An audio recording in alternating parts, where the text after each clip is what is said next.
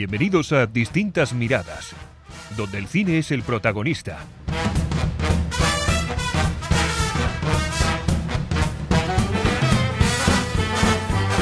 Saludos y bienvenidos a Distintas Miradas, el podcast de cine donde todas las opiniones tienen cabida. Sin más preámbulos, hola Josemi, ¿qué tal estás? Hola, ¿qué tal? Pues, pues bueno, con ganas de, de tratar esta película, que yo he de decir que, que fue de las que estuvo a puntito de estar en el episodio anterior, ¿no? La de, la de eh, películas favoritas. Y que viéndola recientemente, yo creo que lo hubiese, lo hubiese metido, pero bueno, la lista ya está hecha. Así que nada, muchas ganas de hablar de esta película. Y además hoy va a ser un, día también muy distópico, ¿no? Porque vamos a tratar tres, dos películas y una serie que, que tratan un poco de distopías, así que nos alejamos un poquito de la realidad de este, de este episodio. Pues que no viene mal, porque como está la realidad últimamente, solo hay que ver las noticias de hoy, es casi mejor irse a, otros mundos menos dolorosos que los que tenemos en- hoy en día. Antes de empezar, quería decir, daros las gracias a todos los que nos habéis eh, dicho que os gustó mucho el programa de, de las listas que hicimos eh, anteriormente, de las películas que más nos han gustado. Darle las gracias, por ejemplo, a Aitor, que nos ha mandado eh, su lista, que algún día hablaremos de ella. Incluso algún día le podríamos hasta invitar a que Sí. nos diga su lista, a que la defienda. Que, ya que hay que defender las cosas últimamente, pues hay que defender también las listas. Bueno, Josemi, no me enrollo más, vamos a seguir con lo importante. La película, ¿cuál es? Y cuéntanos.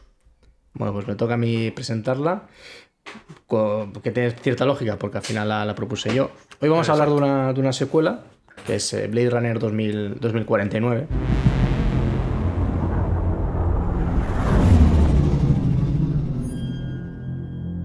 Todas las civilizaciones se han construido a costa de una mano de obra desechable. Pero yo solo puedo fabricar unos pocos. Shh. Feliz cumpleaños. Las cosas tienen un orden. Es lo que hacemos aquí. Mantener el orden. El mundo gira en torno a un muro que separa clases. Di que no existe ese muro y la guerra está garantizada.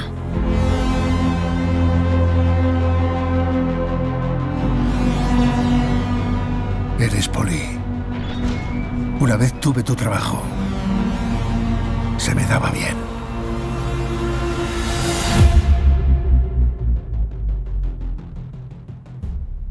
Lo sé. ¿Qué quieres?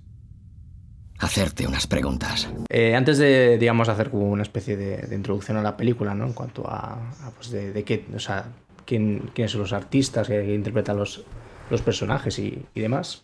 Eh, yo sí que quiero destacar que la primera vez que vi la película no me gustó. O sea, no es que no me gustase, pero mm, no me dejó, me dejó muy frío. Mm, a mí no me. No, no sé tu, tu primera. Tu, tu, tu primera, digamos, eh, contacto en esta película cómo será. Primera pero- impresión con la película. Yo debo reconocer, ahora me podéis tirar todas las piedras que queráis, que no soy un amante de Blade Runner. Sí, Yo la vi en su día, la he vuelto a ver otra vez. No es una de mis películas favoritas. Y esta me ha gustado. Me ha gustado. No, no te puedo decir más que la otra o menos porque me gusta hacer esta lista ahora en este momento porque no lo sé. No me he puesto a pensarlo. Pero me ha gustado, pero por un detalle que luego creo que hablaremos, hablaremos, tendremos tiempo para hablar sobre el detalle que me ha- más me ha gustado de la película. Pues voy a, a, digamos, a introducir la, la película. El título es, como mencionaba, Blade Runner 2049. Es la secuela de, de, digamos, la obra de Ridley Scott, la de Blade Runner, la original, que se estrenó en el 1982. En cuanto al director es Denis Villeneuve, que, bueno, dentro de lo que cabe es uno de los, de los directores más reputados ahora mismo en, en- el cine en general y concretamente en Hollywood, ¿no? Digamos que es de estos, de estos pocos cineastas a día de hoy que, que se codan en Hollywood que como que tienen cierto estatus ya, ya creado sobre él, ¿no? Porque lleva una, una amplia, una amplia filmografía y además muy certera, que decir, saber, al final saber rodearse de gente muy competente, ¿no? Y al final, pues, termina rodando películas donde no solo el guion está muy bien trabajado, sino que también, pues, en cuanto a música, en cuanto a, a diseños de producción, diseños artísticos. O sea, es un, es un director que la verdad sabe muy bien cómo crear sus equipos y a la vista está que, que bueno, hace poco había un meme en, en Twitter, ¿no? Que prácticamente decía, Denis Villeneuve es único porque solo hace obras maestras tras obras maestras. Y en parte tiene razón. Yo es un director al cual admiro, no es de mis favoritos, pero yo sí que entiendo que, que siempre cuando en algo hay que verlo, ¿no? Y recientemente hizo Dune, a mí Dune me gustó bastante, de- y de primeras además, es una película difícil de digerir, pero me parece una, una película muy, muy buena. Es más, A yo mí, ya- a mí, Josemi, si perdonas que te interrumpa un segundo, a mí Doom me encantó.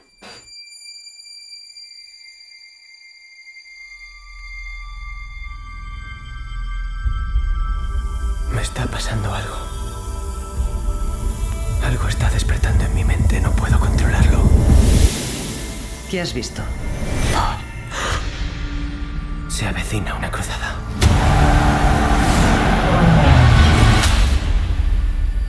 ¿Sueles soñar cosas que ocurren tal y como las has soñado? Sí.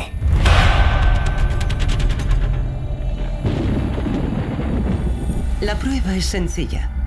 Quita la mano de la caja y morirás. ¿Qué hay en la caja? Dolor. Has heredado demasiado poder. Has demostrado que puedes gobernarte. Ahora debes aprender a gobernar a los demás. Algo que no aprendió ninguno de tus antepasados. Mi padre gobierna un planeta entero. Lo está perdiendo. Va a recibir uno más rico. También lo perderá. La que ha hecho esta. Me gustó muchísimo. O sea, yo iba con pocas expectativas porque todo el mundo iba diciendo que una gente le gustaba poco, otra le gustó mucho. Y a mí me volvió loco, me gustó muchísimo. Perdona, continúa. Pues yo creo que de, de aquí a, a unos meses, porque haremos nuestra lista de, de mejores películas que, que consideramos de este año, seguro que las nuestras está Dune. Entonces, la, nada, la película está en este caso protagonizada por Ryan Gosling, tiene un, un reparto, digamos, nutrido de, de, de caras bastante famosas, aunque yo luego comentaré algo que me hace mucha gracia de- del, del cast en sí, pero que, que me, parece, me parece curioso. Y nada, al final el, un poco la película va sobre lo que iba en su día también la, la original, ¿no? Es un Blade Runner, que es, digamos, como un cazador, que tiene que retirar ciertos replicantes, ¿no? Porque los replicantes, si hay alguien que no termina de, de entender lo que es, pues al final son seres creados genéticamente, con predispuestos directamente para mano de obra, es decir, pues son personas que Sí, llamémosle personas. Yo creo que a partir de esta película ya se le puede llamar personas.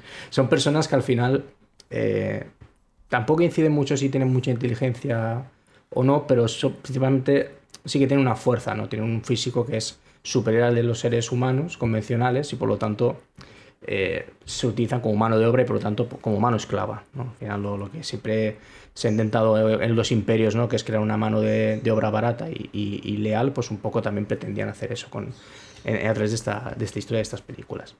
Y al final lo, lo que, lo que la historia, así por no desvelar mucho más, es pues Ryan Gosling, que es también un, un Blade Runner que ya desde primeras te dejan caer que es un- te, te indican ya que es un replicante, es decir, ya los debates que se tuvo en su día con Harrison Ford de si era un replicante, si no era un replicante, o más concretamente Deckard, el personaje que interpreta a Harrison Ford. En su día había muchos debates, ¿no? Que si era un replicante, que si no, que si...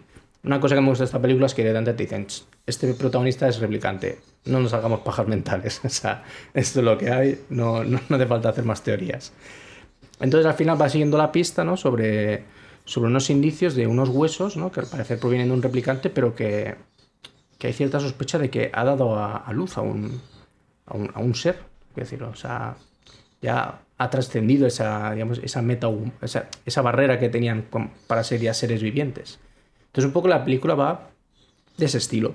Yo tengo muchas cosas que decir porque a mí es, una película que hay ciertos elementos que viendo esta película, o sea, viéndola, que justamente lo vi ayer, me, me suscitaron más cosas, pero yo antes de nada quiero saber tu opinión un poco a, grandes rasgos y, más concretamente lo que quieres hablar sobre esta película, Luis. Cuando, coméntame a ver qué te parece. Pues mira, te voy a decir, te voy a decir la verdad. Yo cuando me puse, me senté a ver esta película, la historia es suficientemente conocida. Ya sabemos todos de qué va, de que, lo que has comentado. Primero que te llama la atención es que el propio K, que se llama, no se llama K, ¿verdad? El protagonista, sí, es un replicante. Pero claro, es como. Es replicante que quiere matar, vamos a llamarle ya matar, a otros replicantes, como decirlos, como menos avanzados que dieron problemas. Y yo antes a mí esa analogía siempre me ha parecido como cuando, por ejemplo, en el apartheid eran eh, los propios policías de color los que metían eh, en la cárcel a, a su propia gente, o cuando eh, los propios policías negros americanos eh, meten a los suyos en la cárcel. Eh, Es esa dicotomía que les veo yo de decir, yo soy parte de un, de un grupo humano y tengo que ir en contra de ese mismo grupo. Entonces, a mí eso me llama, me llama la atención. No sé si tú lo has visto igual. Sí, es como, alguna de esas cosas. es como que al final hay un sistema de clases dentro de ese, de, digamos, de, ese ser creado en el cual están los, los, los, al final, los Blade Runners, que son los que los humanos les permiten vivir y no son perseguidos, pero a cambio de que al final eh, den a caza a los suyos, ¿no? Al final, el, único modo que tienen de supervivencia es cazando su propia especie, ¿no? Porque al fin porque si no, no no sería no sería, digamos, se, se retiraría, ¿no? Como es lo que pretende este propio personaje. Incluso lo que, lo que más me gusta de esta película en, com- en comparación con la original, yo la original no recuerdo que, que el Blade Runner fuese replicante en sí. Aquí me llama la atención de que aunque sea replicante, y aunque todos, digamos, estén buscando ese objetivo, él es repudiado por, por serlo. Entonces eso es algo que, que me gustó. Es repudiado y a la vez es intocable, porque si te das cuenta, cuando él está después de ir a la comisaría por primera vez, cuando él vuelva, vuelve a casa, o sea, le increpa, ¿no? Hasta el punto que la que puede ser su casera le dice, si por mí fuera, te echaba. Claro, yo entiendo que no le puede echar porque al final es el privilegio que tiene el de vivir es, el, es, ese- es, ese, es convertirse en un Blade Runner, ¿no? Y al final, pues, habla un poco de, de- de lo jodido que es esa sociedad. Estabas hablando, me estaba acordando de, ya sé, la gente que, me- que nos escuche habitualmente dirá, ya está, este con los nazis. Campos de concentración y los campos de exterminio, sobre todo los de exterminio, había un grupo que se llamaban los capos, capo, que era los judíos que metían a su propia gente a las cámaras de gas. Eran intocables, como tú acabas de decir, pero no lo eran tanto. Eran intocables mientras hiciesen su trabajo. Ese trabajo ingrato que nadie quería hacer, que es llevar a su propia gente a morir, si lo hacían bien, sobrevivían. Y si no lo hacían bien, corrían la misma suerte y terminaban en el mismo sitio. Yo creo que esto es- también es un poco de paralelismo. Eh, K no, está siendo aceptado por los humanos, pero mientras haga el trabajo, le sirve. Yo, yo lo veo, lo he visto. Y mientras estabas hablando tú ahora, me- se me ha venido a la mente. Ya dirá la gente, joder, ya estás con los nazis. Pero sí, es que es que- sí el paralelismo que me, me ha venido. Sí, es que al final, el, como que el, el único modo de vivir de, de esto, de, de, de K, eh, es, eh, y se resume en una frase que es cazar o ser cazado. O sea, o, él es un Blade Runner o él es un- una víctima. O sea, al final no, no le queda otra. Entonces, en este caso sí que te presentan pues, pues una situación como, como tal, de que los quieren retirar a no ser que quieran retirarse entre ellos. Porque a mí también me dio esa, esa sensación de la película, ¿no? Como que lo persiguen a los replicantes, pero también parece como una misión un poco mundana, ¿no? Que como que tampoco mm, es, importante en sí. Sí que, y en parte lo puedo entender, porque también te dan te da cierta sensación en ese universo como que la empresa de- del personaje Jared Leto, ¿no? El, eh, Wallace, como que controla muchas cosas. Entonces yo también puedo entender que a lo mejor sea como algo mm, liviano a la hora de- de- de, los replicantes eh, tienen que destruir a otros replicantes, porque son unos replicantes que dieron muchísimos problemas, pero a su vez, esta empresa quiere que esos eh, replicantes se unan para luchar en- y conseguir una humanidad para ellos. Eh, yo, la última vez que, yo la última vez que vi esta película eh, me surgió como una, un- un- como una duda y, y- y fui a Reddit, al, al foro este, a, a decir, oye, es que acabo de, acabo de volver a ver esta película, que es que ahora luego lo, lo desvelaré. Digo, y me ha surgido esto. Yo creo que, o sea, yo te he entendido y sé por la dinámica que vas, pero claro, ya te digo, yo creo que también un poco eh, es como que hay dos, dos movimientos a la vez en, en esta película respecto a, a los replicantes. Pero también, desgraciadamente, el, el movimiento por parte de Wallace tampoco queda muy, mu- muy, muy claro cuál es. Yo, eh, yo principalmente, a mí, una de las cosas que...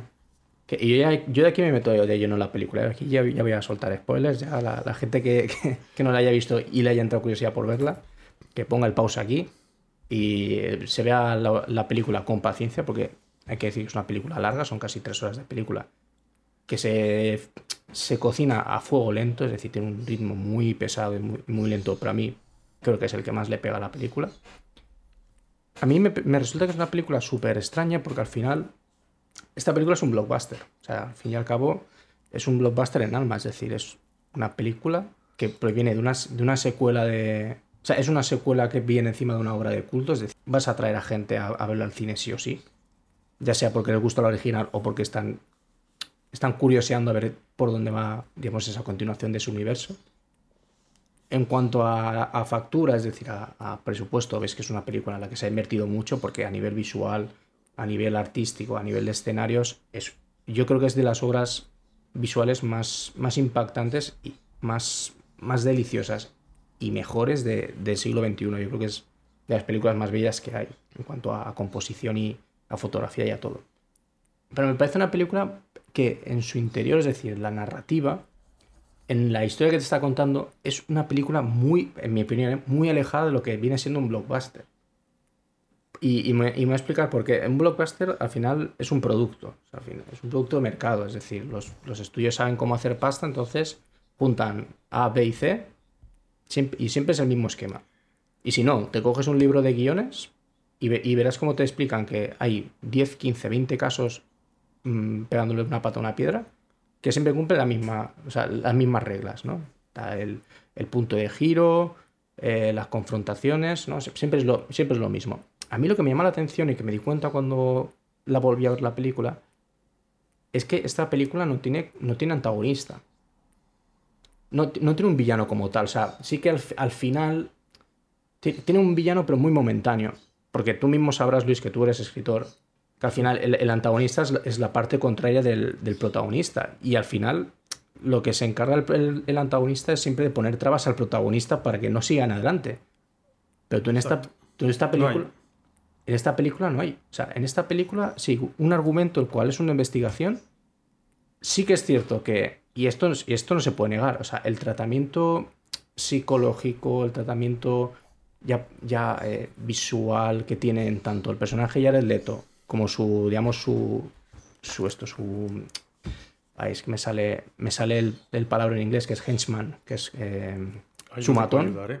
sí, es, o sea, su matón, que es Luff sí que tienen un tratamiento psicológico y visual que a ti te da la sensación de que son los villanos, ¿no? Porque la forma en la que se comportan, en la que visten, ¿no? Los, sus pensamientos, cómo hablan, dices, guau, o sea, esto es, esto es carne de, de ser vi los villanos de la película. Pero tú no piensas, José, ¿no piensas que el antagonista de esta película puede ser toda la sociedad? En contra del, de los Blade Runner o del Blade Runner o de los replicantes. Todo el mundo es el antagonista y él se va, se va, moviendo por lo que va recibiendo de la sociedad, por el rechazo de unos, por el buscar una cosa, por el, por el ataque de su propia gente. Te diría que sí, pero me parece que, no, que de, en el caso de ser así no profundizan tanto. Es que la, a ver, tú si te fijas, la película sigue una investigación y los que son los supuestos villanos o que tú en un principio piensas que son villanos, al final ayudan a, a, a, sí. a, a que, que consiga, digamos, seguir para adelante porque al final indirectamente les conviene, ¿no? Hay un momento en el que él va al, al orfanato y, y, y, es la propia Luz la que le está ayudando a, a, que él siga adelante. Cuando en un momento la investigación, cuando desde un principio la investigación no, no le corre a cargo de ellos, sino que corre a cargo de la policía, pues es una investigación policial. Pero ellos indirectamente les, le, o sea, no, indirectamente no, directamente están ayudando y están involucrados, involucrados indirectamente porque él quiere, digamos, perseguir esa semilla, ¿no? Que hay, como ese. O sea, eso que descubren de que, joder, hay un, hay un replicante que ha dado luz. O sea, es decir, eso ya una escala evolutiva, es, es el hecho de hacer que los replicantes ya sean seres humanos. Entonces me llama la, atención que, eso, que al final, sí, toda la película, o sea, el 80% de la película, no hay un villano, no hay nadie que esté detrás de, de esto de, de, de K diciéndole que no, que no pueda seguir dando más pasos para descubrir ese, Puedes incluso decir que puede ser la propia. Eh, la propia. Supongo es, es la comisaria. Es que tampoco queda muy claro en, el, en, la película que es, pero el personaje Robin Wright. Right. Sí que es un poco la que le va quitando los beneficios. De, o sea, bueno, le quita los beneficios de ser policía, pero luego el coche se supone que es suyo. Tiene pistolas. Quiero decir, al final lo único que hace es quitarle la placa, pero mmm, su manera de, de investigar y, y al final de enfrentarse al resto parece que sigue siendo la misma, ¿no?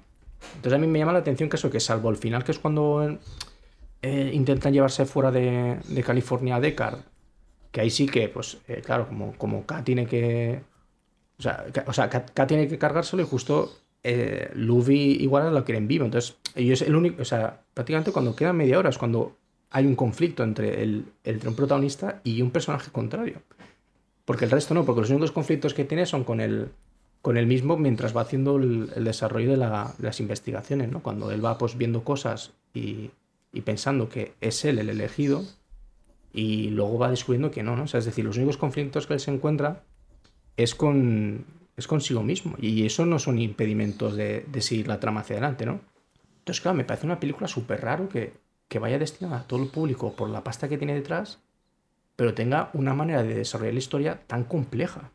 Porque a mí, a mí yo sinceramente, me pueden dar palos por esto, pero a mí Blade Runner 2049 me parece una película más, mucho más completa que la original. O sea, me, parece que es una obra muchísimo más estudiada a la hora de eh, que sea mejor. Ya que sea mejor o peor, ya es otra cosa. Ahí ya entre los gustos de, de cada uno y los criterios de cada uno. Para mí Blade Runner me parece una película que está muy bien construida desde ya su propia narrativa. O sea, te están presentando un guion que es totalmente atípico a, a los guiones que tienen este tipo de películas. Entonces a mí, a mí esa es una de las cosas que más me maravilla de esta película, que es que es, es diferente. Sí, yo estaba, claro, estaba pensando, cuando has dicho lo del antagonista, y que tienes toda la razón, no es una película típica para ser un blockbuster. Cuando le dice eh, Robin Wright, que se supone que es su jefa, pero bueno, no queda muy claro, ¿eh? tampoco queda muy claro, le manda a hacer una, una acción y le dice, ¿qué te parece? ¿Eh? ¿Te niegas? Entonces eh, el replicante K le dice, no sabía yo que tenía esa opción. Está también eso el decir, yo no, no tengo voluntad propia, ¿eh? la voluntad mía es lo que tú me digas. Es que te, te hace pensar como que está todo manejado, los unos y los manejados por otros. Es que es una película que eh, parece que es un blockbuster, como tú dices, pero no lo es. O sea, es que te hace pensar muchísimo.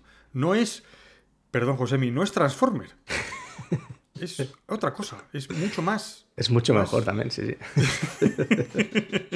Yo ahí No, no, no. discuto, ¿eh? No, no, no, ya sabes que es broma. No, es, es una. Pero ahora me gustaría. Que ahora voy a dar yo mi opinión, pero voy a decir lo que, lo que estaba pensando cuando vi esta película. Esta película me recordaba, y vas a decir tú, pero este está loco, a Frankenstein. Me parece que todo esto está envuelto al miedo a la tecnología que tenemos los seres humanos. Cuando, si nos acordamos bien del monstruo de Frankenstein, no de Frankenstein, ¿eh? que esto se me gusta decirlo a mí siempre. Frankenstein es el doctor, ¿eh? Víctor Frankenstein. El otro es el monstruo de Frankenstein, vale. El monstruo de Frankenstein está creado por electricidad, que en ese momento, en el siglo XIX, cuando Mary Shelley lo escribió, era lo último, a lo que todo el mundo le tenía miedo. Todo, todo el mundo le tenía miedo entonces creó un monstruo que, era, porque si leemos el libro, no tiene nada que ver con las películas que hemos visto. El monstruo era todo menos tonto. Es decir, el monstruo aprendió a leer, aprendió a escribir y fue una persona, una persona, un bicho, por llamarlo de alguna forma, un monstruo muy inteligente. ¿Qué pasa? Ahora estamos en el siglo XXI. Ese miedo que nosotros podemos tener a la tecnología existe. ¿Y cuál es el miedo a la tecnología que tenemos nosotros ahora?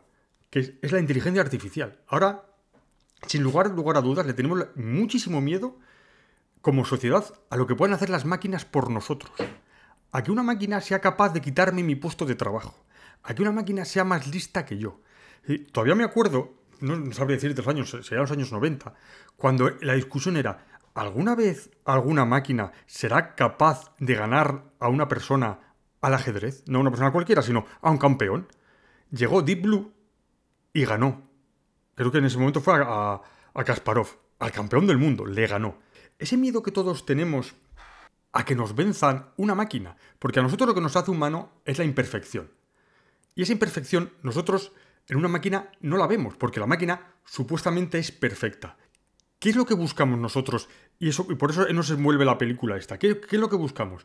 Dotar a esos replicantes de sentimientos. Queremos que esos replicantes tengan sentimientos. ¿Por qué? Porque esos sentimientos son lo que nos hace humano y lo que nos hace imperfecto.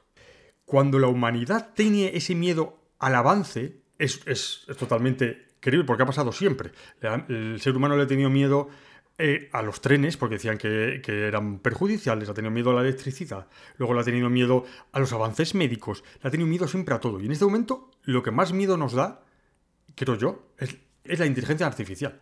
Hay una película que creo que la dirigió Michael Crichton, el escritor, sobre un ataque de las máquinas. Tenemos ese miedo a las máquinas. Y esta película del Blade Runner es un intento de hacer humano a la máquina, hacer que la inte- inteligencia artificial deje de ser perfecta. Porque al, me- al meterse los sentimientos por medio, ya no es una máquina. es un ser humano como nosotros. Y ya no le tenemos que tener ese miedo porque ya no nos va a quitar el trabajo. No, nos va, no va a ser mejor que nosotros. Igual es una pedrada enorme que tengo, pero es que a mí siempre me lo ha parecido. O sea, incluso hace poco en música estaba, se estaba debatiendo que los bocetos que hizo eh, Beethoven de la décima sinfonía, tengo unos bocetos porque no, solo hizo nueve, no terminó la décima, que una máquina había sido capaz de hacer lo que Beethoven no pudo hacer porque murió.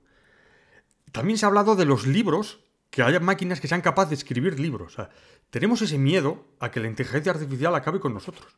Y yo creo que, ¿cómo acabamos con la inteligencia artificial? Con sentimientos. ¿Qué le falta a los Blade Runner? Sentimientos. ¿Y qué hacemos? Le hacemos que tenga un hijo para hacerlos más humanos. Ya sé, es una pedrada, José.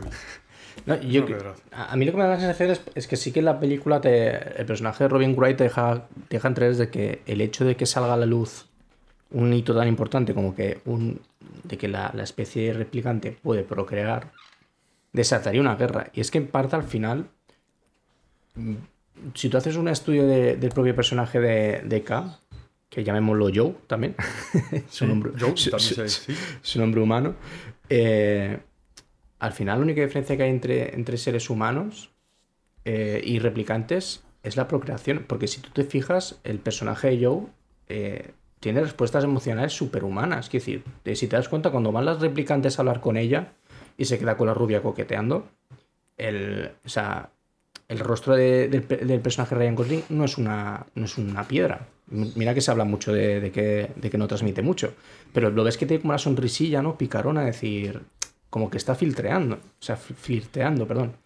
Eh, luego también cuando interactúa con, con la inteligencia artificial, ¿no? Que es Ana de Armas, también digamos que muestra sentimientos. Incluso el momento en el que se, se reúne con la creadora de sueños, eh, ahí la reacción que tiene es puramente humana. Yo me acuerdo que cuando la vi en el cine por primera vez, esa escena, a mí me. Bueno, la primera vez, la última vez, porque no la he visto más veces en un cine. Pero a mí me llamó la atención porque dije, joder, este tío, o sea, este personaje para ser un replicante tiene unas reacciones y unas emociones muy humanas. Entonces yo creo que al final la película lo que también te intenta hacer entender es que la única diferencia entre ellos, es decir, el único muro que hay es la procreación. Y que una vez un replicante sea capaz de procrear, está al, está al mismo nivel o por, e- o por encima de, de esto, de, de- de de- de los propios seres humanos. Porque al final, también hay una frase en la película que a mí me gusta mucho, ¿no? Que justo lo dice la, la, la- la replicante rubia, ¿no? Que dice, eh, somos eh, más humanos que, que los propios humanos, ¿no? Humanos, sí. Pero porque también creo. eh, también creo que los replicantes, o eso es lo que a mí me hacen entender, tienen. O sea, consideran como que la, el ser humano. O sea, el ser un ser humano, ¿no? es decir, la raza humana, lo que le caracteriza es la bondad. Es decir, a lo que se. lo que es inherente a él es la bondad, ¿no? Esto es un poco también un, un pensamiento muy, muy eh, rusiano, ¿no? Que, que en un principio ruso una de las cosas que defendía es que el hombre es bueno por naturaleza, pero Por que la, naturaleza, sí. que la sociedad le pervierte. Y en este caso el, el contexto es perfecto, ¿no? Porque tú ves la ciudad, que, tú ves los paisajes y los parajes que te enseñan de, esa California de 2049 y dices, pues con, con- con- o sea, con razón la sociedad está tan podrida, ¿no? Porque es que es, asco, o es todo niebla, es todo lluvia, es todo neón, o sea, es todo súper lúgubre, es súper feo. Entonces, eh, me hace gracia que un poco te introduzcan también esa idea, ¿no? De que el, el hecho de ser humano, o sea, el ser humano es, es bondadoso, porque si tú también te das cuenta, eh, el personaje de, de K, de Joe, mm, hacia los suyos no tiene una actitud, eh, digamos, belicista. O sea, tú si te das cuenta, su primer eh, encuentro con, no me acuerdo cómo se llama el personaje, pero con Dave, con Dave Bauti- Bautista, o Batista, perdón, eh, al final lo, lo que le está diciendo es, no me lo hagas todo, no me lo hagas difícil. O sea, al final, tú lo que sobreentiende esa escena es que el coger el arma y apretar el gatillo, creo que es lo que más le cuesta de todo a- al, al personaje Ryan Gosling. Al final, pues, bueno, pues se pelean y al final deja llevar un poco por, las emociones y tal. Pero ves como, como que no le queda otra que al final meterle dos tiros porque era, es o él o, yo. Es decir, al final es o sobrevivir o, cumplir mi trabajo. O sea, cumplir mi trabajo y sobrevivir, perdón, o, fallecer. Entonces, mm, me, me- llama mucho la atención eso, ¿no? Y que al final te están vendiendo como que mm, el ser humano de por sí es bondadoso y los replicantes lo que tienen que hacer es un poco seguir esos pasos, ¿no? Incluso hay una frase en la película que, que dicen que el gesto, como que el gesto más humano que puede hacer un replicante es el, el haber hecho eh, el haber hecho el bien, ¿no? O el haber hecho una buena acción. En este caso es, es como muere eh, Kei barra Joe, ¿no? Al final él muere porque el objetivo es Descartes, pero al final el pobre Descartes tuvo que abandonar a la hija por, por su bien, por el bien de todos. Y él lo que quiere es salvarlo y al final y, llevar, y, verle, y llevarle con su hija y darle ese gusto, ¿no? Entonces una cosa que me llama, me llama mucho la atención y que yo creo que también eso, que, que refuerza esa idea de que al final eh, los replicantes eh, pueden ser igual o superiores a los humanos, es porque también tiene ese buen concepto de la bondad. Pues es que yo. mm, Es que ahí, ahí me has dejado un poco flaseado, como decís ahora. No sé, no lo sé, no lo sé. Yo es que la, la bondad.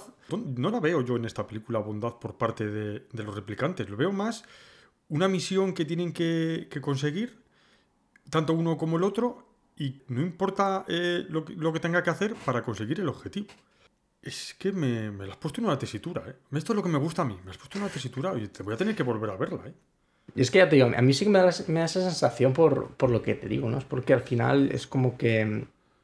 El, o sea, esa frase de más humanos que los propios humanos es como que, que ellos mismos saben que, que pueden tener una, una naturaleza, que ahora puede que esté un poco pervertida por, por, por esas ansias de decir, de, de, establecerse la sociedad decir, eh, no somos esclavos, queremos ser seres libres.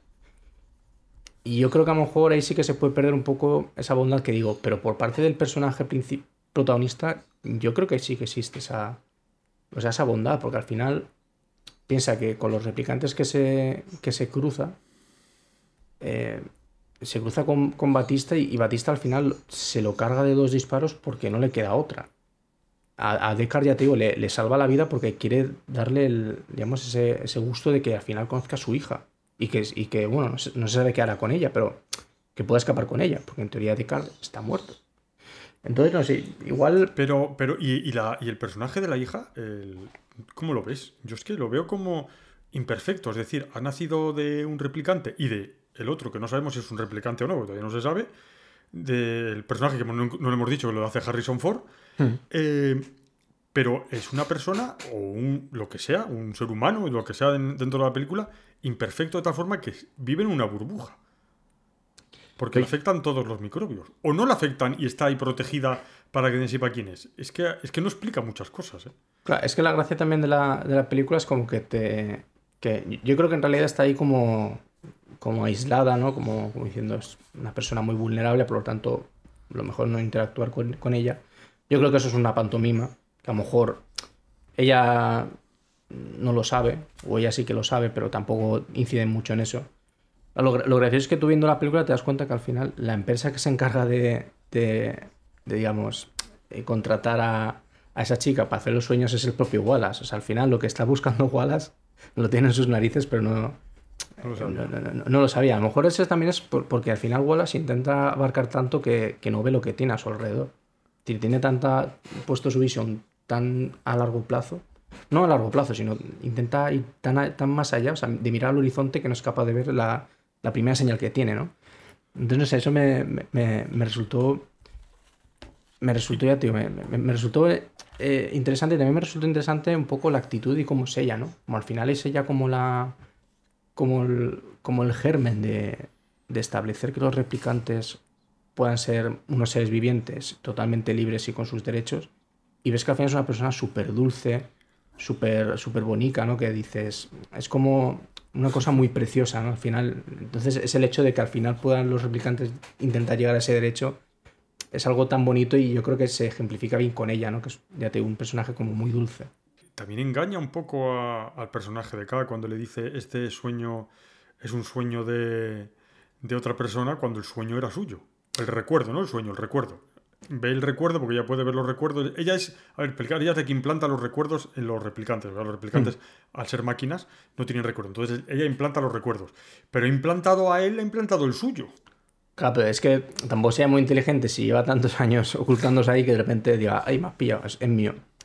Eh, bueno, así hubiésemos reducido la película a una hora y media, ¿eh? La- las cosas como son, pero, pero claro, o sea, también es, es lo lógico y también en parte se entiende la reacción de ella, ¿no? Que al final es como, como que llora, que también me cuesta un poco entender el por qué lo hace, o sea, entiendo que como que siente shock de que, de que es un recuerdo suyo, pero claro, también no entiendo muy bien por qué eso tiene esa reacción pasiva, es decir, no, no intenta hacer ver que, es suyo ni nada más allá de pues, ese sentimiento de, llorar, ¿no? Que luego tú, pues ya conforme va pasando la película, puedes recordarlo y decir, ostras, a ver si es esta la, digamos, la, la, la, la o sea, la, la nueva replicante. Y ahora yo quería analizar contigo que me dices tu opinión sobre el personaje de Ana de Armas. Ana de Armas hace en la película como una especie de holograma, ¿verdad? Hmm. Que es como la novia, podríamos decir. Sí, ¿no? Como la novia de, de K, del replicante.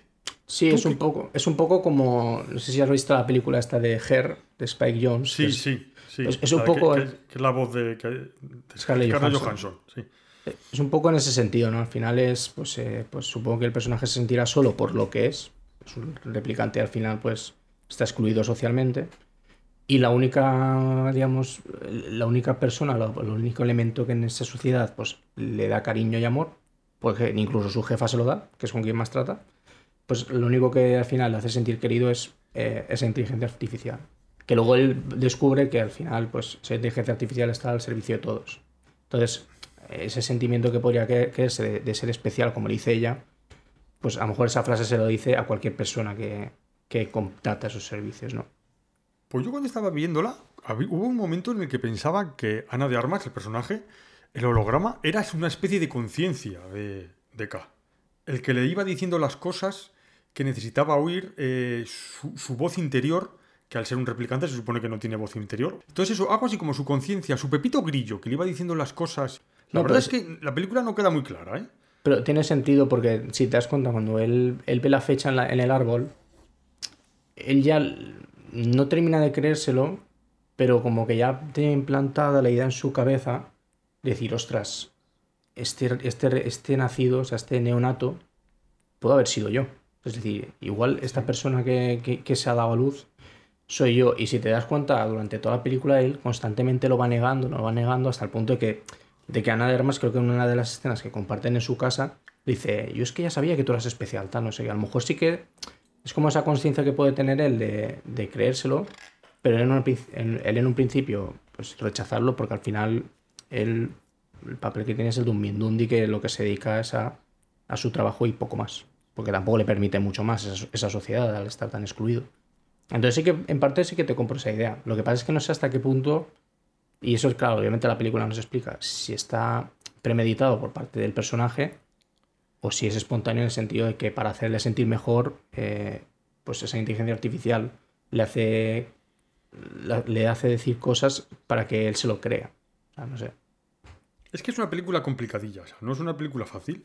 Bueno, es una película fácil, depende cómo la quieras ver.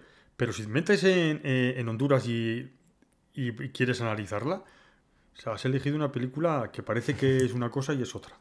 A mí me llama la... una- Sí, sí, Sí, perdón. te, te- te iba a decir que a mí me. Que, que creo que esto querías hablarlo también. Que a mí me llama la atención de que al final. Es como que también durante la película.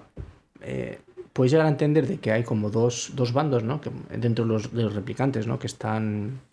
Que están por un lado el pues, eh, Wallace Incor- eh, Corporation, ¿no? Está el, el personaje de Wallace que quiere unas cosas y te puede dar la sensación de que al final el Frente Revolucionario este de, de Judea, ¿no? o sea, el Frente Revolucionario este que quieren, que quieren hacer los, los replicantes, como que te pu- puedes llegar a entender de que sea contrario, pero en realidad si tú te fijas, el, el- el objetivo de ambos es el mismo. O sea, es el, es el al final hacer que... Hacer, hacer ver al resto del mundo de que los replicantes son eh, seres que, que tienen el mismo, o sea, están al mismo nivel que los seres humanos. Es decir, que, que el hecho del ser humano no sea el único ser viviente que merezca derechos y libertades, sino que los replicantes también, ¿no? En este caso, pues, ya te digo, Wallace intenta hacerlo, pues, con la, digamos, la industrialización masiva y intentando, y a través de, de esto, de experimentos experimentos, y un poco lo que intenta el frente es como ha- hacer, hacerlo ver, o sea, sacarlo a la luz, decir, mira, esto es, esta, ha sido nacida y pero al final el objetivo es el mismo, es hacer ver al mundo y que los replicantes eh, son tan humanos como los propios seres humanos. Entonces me, me llama la atención eso, ¿no? De que te pone la sensación de que como son dos bandos contrarios, pero al final el objetivo que persiguen es el mismo, solo que por, distintos vi- por distintas vías, pero bueno, es el mismo. Es, eh, yo solo tengo una, una crítica a esta, esta película, una crítica. Esta película que es la que tengo yo con todas estas es que dura demasiado. Ya sé que José me considera que para que los personajes vayan evolucionando se necesita un tiempo, pero yo creo que podía haber durado un poco menos. Es Yo es que la veo muy larga, dos horas y 40 minutos de replicantes. Ha habido un momento que se me hizo un poco larga. Y es que lo, lo único que, que me parece que, que se podría eliminar es a lo mejor la escena en la que se va a encontrar con Deckard, ¿no? Como ese paseo tan largo que se pega. Pero, claro, es algo también que está tan bien, tan bien hecho y tan bonito que a mí, para adelante, no. Últimamente eh, las películas están durando demasiado. Hemos pasado de que la duración media de una película, y esto, esto lo han dicho, era de hora y media, los 90 minutos de siempre, y ahora ya la media son dos horas de película. No sé, igual es que no saben explicarse bien. Yo muchas veces he pensado que o eres Tolstoy para escribir un libro enorme eh, en el que puedas mm, explicarlo todo y hacerlo todo bien, o si no vas dando vueltas sobre lo mismo. Esta película no es de las que van dando vueltas sobre lo mismo, pero a veces se hace un poquitín pesadita. A ver, yo quería ¿Alguna decirte cosa más? Sí, te, que- te quería decir Sí, dos, sigue, sigue. dos cosas. Eh, una de ellas es que. eh, mm, eh, ah, sí, lo, lo quería comentar de, de Reddit. Que es que yo en su día, que lo, lo he dicho anteriormente. Claro, cuando vi la película dije eso, o sea, me hice esa idea, esa idea que, he dicho anteriormente, ¿no? Digo, joder, si es que están persiguiendo el mismo objetivo, o sea, ¿por qué no se unen? Y, entre las respuestas que me dijeron en Reddit, sí que me quedé con una, que me dijeron, sí que es cierto que al final, tanto Wallace como este Frente Revolucionario lo que intentan hacer ver al, universo o, al mundo es que ha nacido un replicante y por lo tanto hay que, hay que establecer un debate, ¿no? De decir quiénes somos. Pero claro, me dice, pero la, intención que te puede dejar Wallace, que tampoco está muy claro, es de que al final él lo que quiere es mm, estudiar, digamos, eh, ese, mm, o sea, e- ese ser, na- ese ser naciente, replicante, para, digamos, hacer como una especie de imperio, ¿no? Y gobernar el, mundo a través de ellos, ¿no? Al final es como ya no convertir eh, los replicantes en, en obra de mano barata, sino ya en convertirlos como en un ejército, ¿no? Como en un imperio.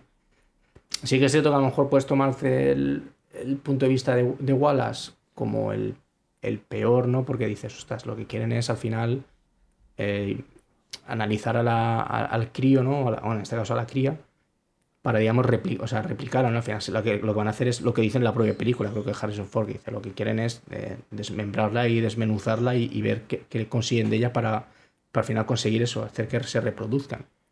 A ver, eso puede ser la vía, igual es la vía más macabra de, intentar ese objetivo, pero al fin y al cabo también el, objetivo, porque esto suene muy, muy heavy, pero también es legítimo, ¿no? Al final es como que es un peaje para intentar eso, ya te digo, es, es el, es el peor camino a seguir. Pero al fin y al cabo quiero decir que tampoco me parece un, camino como que sea muy, muy, muy, muy heavy, ¿no? Entonces me, me llamaba la atención eso, que al final la gente, la diferencia que veía era eso, de que como que las aspiraciones de Wallace con esto eran más como de, de no replantear eh, una sociedad viviendo los dos, sino que al final replantear un, único, un nuevo orden mundial, ¿no? En la cual pues sean luego los, los cazados los, humanos. No sé, me, me- resultó interesante, pero al final esto también es una teoría que me dijo un- una persona, porque no está cotejada y no creo que Denis Villeneuve ni, ni el autor de- del guion le apetezca seguir dándole vueltas a, a Sí, no, historia. no, no quieren que se le dé vueltas, podría poner las cosas más claritas.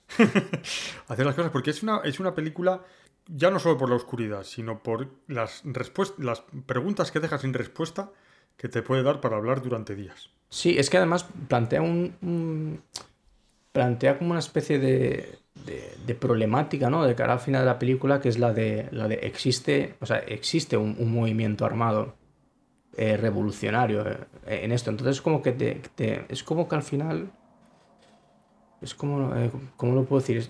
El final de la película es como que es la chispa de, un- de una guerra, pero te lo cortan. Es decir, no, no consigues ver lo que va pasando. Entonces a mí sí que se, se ha confirmado que va, eh, se va a hacer una serie a través de Amazon, que no sé si tirará, creo que sí que tirará por, por, digamos, por este mundillo creado a partir de 2049. Es decir, que continuará esta última película. Pero, pero también me da rabia por eso, porque al final te plantea unas cosas que dices, ostras, es que mole- molaría más ver en qué acaba esto.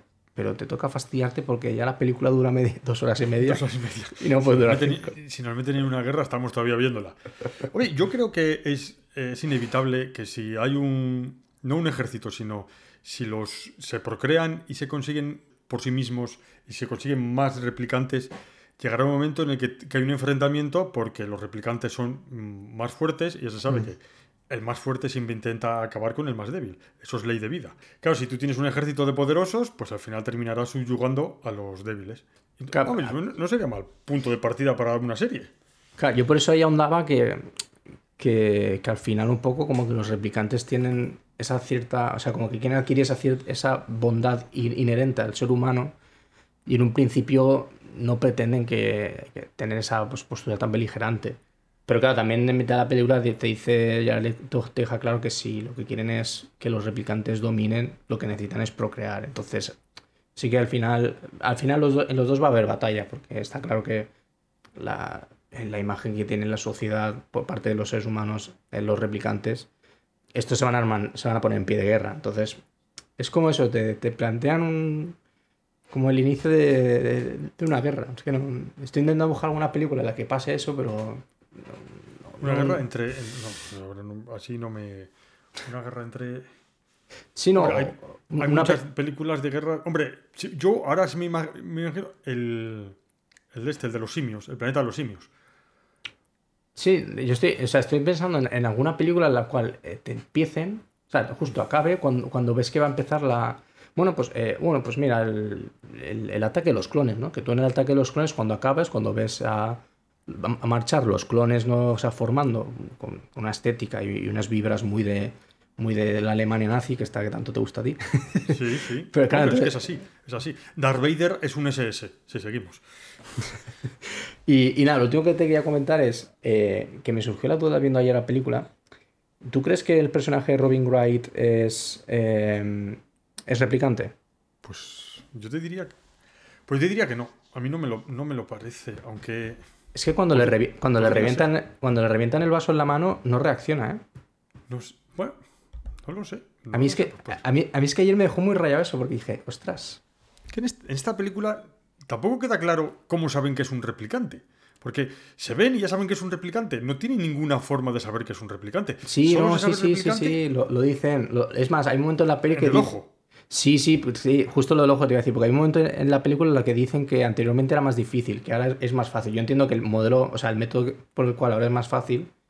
eh, eh, ah, sí, vale. Eh, cuando, cuando va al, cuando va por primera vez, bueno, y última, el personaje de, de Joe a, a Industrias Wallace, eh, claro, cuando está hablando con la chica, que es cuando ven el, el registro sonoro de, de la prueba que le hizo, no me acuerdo ahora mismo el nombre de la prueba, pero la prueba que le hizo Deckard a- al personaje de Rachel, Hmm. ahí, ahí, claro, te, te dice el propio personaje. Anteriormente, la- los métodos que habían saber si eran replicantes o no eh, no eran tan precisos. Claro, en este el, método preciso que tú ves es lo que ves en el ojo de, de Batista, ¿no? Que se le levanta y se le ve ahí la, la esto. Entonces, eh, claro, necesitas algo así para saber si lo es o no. Para mí eso me dio la sensación de que el, de que el personaje.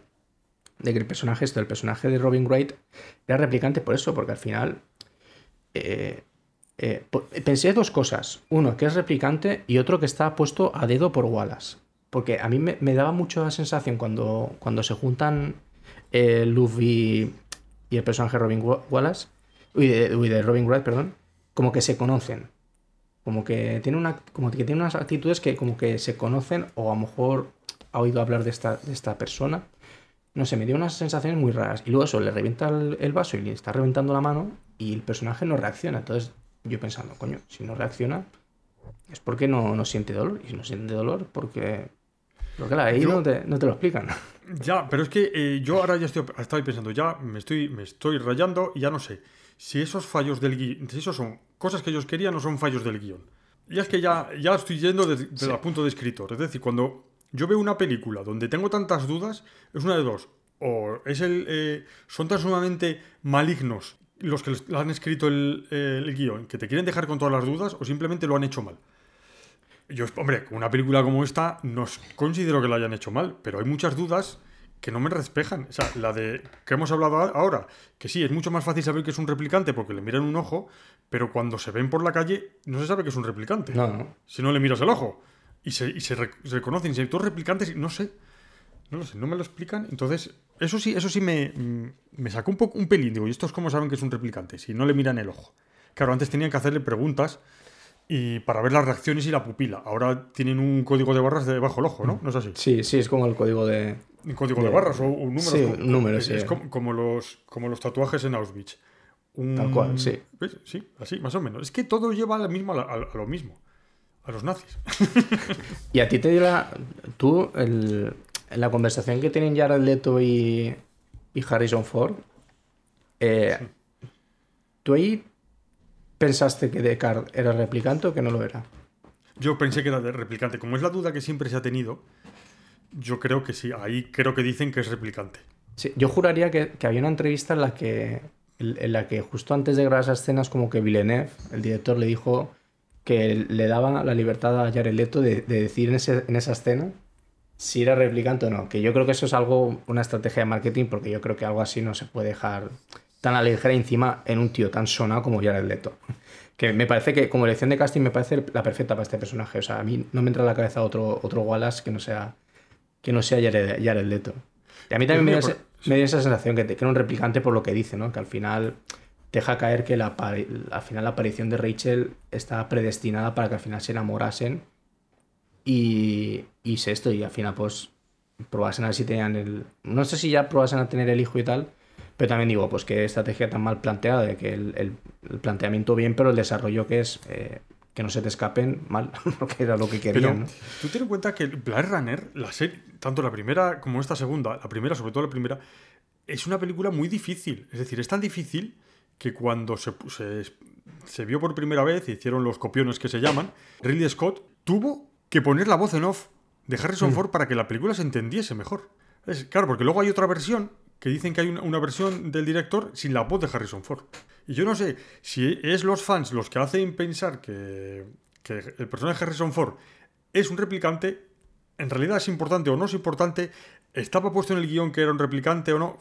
Es que es complicado. Entonces, en esta segunda, yo creo que nos lo dejan para pensar nosotros si su- eso no es un replicante. Y, y yo ya para, para finalizar, una cosa que me hace un poco de gracia la película es que se nota que el casting que crearon era muy de ese año en el que se hizo la película. O sea, la película se creó en 2017 y lo que me refiero a que el, a que el casting es muy, o sea, es muy claro que se hizo en, en ese año es porque tú lo ves y ves que, hay, que la mayoría de actores y actrices que salen son, eh, son actores y actrices que tuvieron un bombazo en, en- ese año o próximo o muy recientes y a día de hoy no tienen tanto, ¿no? O sea, tienes el personaje de Robin Wright que venía de hacer de Claire Underwood en, en House of Cards House y, of Cards, sí. y- y era, impresionante. Luego tienes al, al personaje que está en el orfanato que se hizo famoso a través de The Walking Dead, que también en esa época es donde lo estaba petando. Eh, tienes al, que, al, al personaje que te analiza la madera del, del caballo, que estuvo nominado al- a, Mejor Actor de Reparto en la película esta de Capitán Phillips, de Tom Hanks, y no hizo Ah, nada Hanks. más. Eh, luego, bueno, ya eh, Ryan Gosling y, y demás, pues obviamente sea, pues, es, un, es, un- es una estrella temporal, que decir que siempre lo, lo- lo- lo- o sea, siempre lo, triunfa. Pero, pero me, hacía, me hacía gracia eso, porque estaba viendo actores y digo, oye, es que estos actores en aquella época eran muy famosos, pero a día de hoy no hacen casi nada. Es una cosa que un día tenemos que hablar, no es hoy el momento, pero tenemos que hablar. ¿No ves, ya no es como antiguamente, como en el cine clásico, que hay unas estrellas y ahora ya no las hay? Es decir, son efímeras. Son un- unos actores que de repente triunfan y se olvidan. O sea, hay muy poca gente ahora mismo jóvenes que sean estrellas mm, grandes que duren muchísimos años. Ya no hay una estrella que dure 30, 40 años, como puede ser, una vez en Humphrey Bogart que muere, como puede ser eh, Cary Grant o cualquiera de estos. No duran. ¿No te parece? Aunque no es momento para el debate de ahora este. Sí, no, es que- me- me- me- o sea, me- me- lo, lo entiendo totalmente y te pongo un ejemplo. Yo me acuerdo hace unos años que, que Michael Fassbender era un- una estrella, una de las estrellas más importantes de- de- del cine, ya no solo hollywoodiense, sino también del independiente y demás, porque al final ha hecho películas de, de todos los palos. Y a día de hoy Michael Fassbender está desaparecido. Creo que lo, yo lo más reciente que he visto de él es la última peli esta de X-Men que hizo y sale casi nada porque tiene que porque tendría que salir por contrato y poco más. Pero sí, sí, eso estaría guay hablarlo un, Si algún día lo hablaremos, pues eso, pero es para otro momento. y, Para y ya, otro lo- y ya lo momento. último que quería comentar es, eh, una cosa que me fascina de la película también es, mira que a mí Harrison Ford en papeles dramáticos nunca me ha convencido, pero en esta película me parece que está inmenso. O sea, lo poco que sale, me parece que está brutal. O sea, yo jamás he... O sea, Harrison Ford en sus papeles de Han Solo, de Indiana Jones, ahí sí, o sea, el tío lo domina. O sea, es, es, es- es el puto amo, o sea, hablando mal y pronto. Pero mira que a mí en pelis dramáticas y tal, nunca me ha convencido. un único testigo y cosas así. Sí, nunca, nunca me ha convencido, A mí pero, tampoco, a mí pero tío, tampoco. en, en esta película o sea, me parece que hace una actuación que, sinceramente, si le hubiesen dado alguna nominación algún premio, diría, me lo puedo creer porque ya te digo, o sea, a mí me, me, sor- me sorprendió en su día y, me sorprendió ayer incluso volviéndola a ver y decir, pues es que este tío, o sea, este tío tiene madera para, para, para actuar, o sea, es- es- o sea, hace una actuación que a mí me parece muy buena, para lo poco que sale, no sé, me, me llamó mucho la atención eso, tío, o sea, nunca me, ha- que- me, me ha convencido a Harrison Ford, pero en esta película sí. En eso, en eso, mira, te voy a dar la razón. Harrison Ford es un actor para películas de acción, tal que es Indiana Jones lo borda, y, eh, como Han Solo lo borda, porque es esa persona irónica y un poco de vuelta de todo y tal, pero luego lo que es eh, como actor completo no es no está considerado, ya sé que voy a decir, parece una burrada, pero no, estoy, no está considerado como uno de los grandes actores de Hollywood. Es No. un taquillero o taquillazos, un, un actor taquillazos, pero no es un actor en el que piensen seguramente lo del casting para hacer un personaje importante con, con enjundia. Prefieren antes a Tom Hanks que a Harrison Ford. Sí, es como a, a día de hoy, pues Keanu Reeves. Keanu Reeves, sabes que pues, es Neo y, y es el y es John Wick, pero que para papeles serios difícilmente piensas en él. Pero bueno, sabes que en este tipo de roles él es el rey. Pero, pero claro, para otros te lo piensas. Aunque bueno, yo le daría una oportunidad a alguno de Keanu en cualquier papel. ¿A quién? ¿A Harrison Ford? no, a Keanu Reeves. Bueno, a Harrison Ford también. Al que no le damos nada es a Nicolas Cage, o, ese sí. no, eso yo no, no, no lo trago mucho. No, oye, Nicolas- eh, un día tenemos que hablar de Nicolas Cage también. Estamos aquí, me las- voy a apuntar todas estas cosas, porque tenemos que hablar un día de estos actores que, que son realmente mm, bastante mejorables y que han tenido una carrera larguísima. Y dices tú, ¿cómo puede Nicolas Cage tener esa carrera tan larga y tan con esas películas tan horribles que han hecho que le siguen llamando? Eso es para otro día. Hablamos, a- ¿Terminamos ya con The Runner 2049 o no? Sí, sí, yo por mi parte Vale, ya, eh, ya hablo demasiado. Eh, la- yo la recomiendo. Eso sí, lo que ha dicho Josemi es una película lenta. Que puede gustarte o no puede gustarte. A mí, particularmente, no me ha disgustado. A mí me parece bueno. una obra maestra, así que... A- y a Josemi le parece una obra maestra. Que es perfecto, que es. Que. Estos son distintas miradas. A él le parece Sí, una sí. obra maestra y yo la he tenido que ver en tres veces. No, pero está bien. Bueno, yo creo que es por la edad. Cada vez que cumplo años me cuesta más eh, ver películas tan largas. Yo. uf, es que para películas largas ya teníamos lo que el viento se llevó.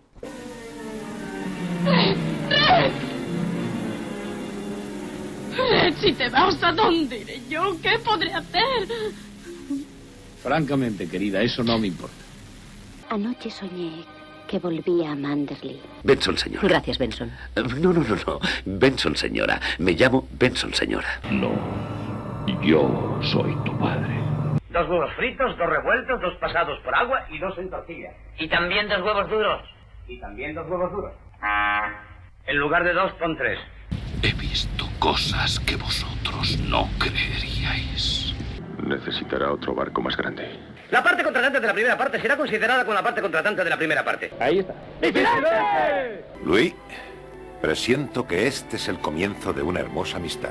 ¡Qué trabajo tan asqueroso! ¿Podría ser peor? ¿Cómo? ¿Podría llover?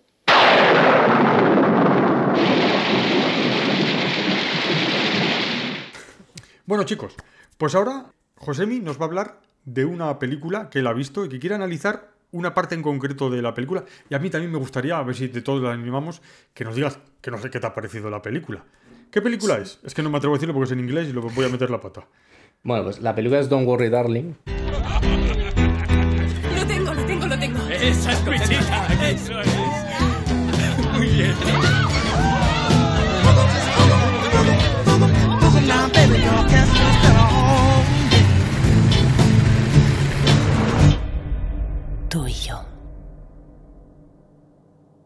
Siempre. Tú y yo.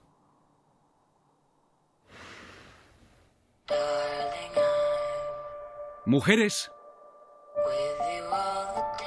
los maridos os pedimos mucho. Pedimos fortaleza, comida en la mesa, la casa limpia y sobre todo discreción. Los hombres y sus juguetes, al menos sabemos que están trabajando. Bienvenidos al proyecto Victoria. Estamos aquí porque creemos en la misión. ¿Qué hacemos? Cambiar el mundo. ¿Qué hacemos? Cambiar el mundo. Exacto. ¿Qué creéis que hacen realmente ahí fuera? ¿Qué quieres decir? Lo único que nos piden es que nos quedemos aquí. Aquí estamos a salvo. ¿Acaso sabes qué es el proyecto Victoria? ¿Lo has preguntado? ¿Y tú? Dios. ¿Qué es lo que está pasando? Déjalo, Alice.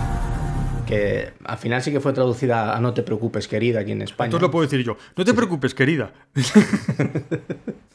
Eh, nada, es esta película que, que, pues, bueno, la gente la ha conocido más por, por todo el lío que ha habido detrás de ella que, que la propia película. Eh, a mí, a, gran- a grandes rasgos, me, parece una buena película. Me, me ha parecido una de las propuestas eh, cinematográficas más interesantes de- del año. Yo creo que me parece. No sé si la incluiría como de las mejores que he visto, pero sí que me parece una película que plantea una, digamos, un tema interesante, o varios temas interesantes. Me parece que los desarrolla bien y me parece que en conjunto es una buena película y, una, y algo, mm, podemos decir fresco, aunque, aunque más que fresco es algo más directo. Es decir, este tipo de películas va mucho por metáforas y, y demás. Me parece que es una película más, más directa al grano.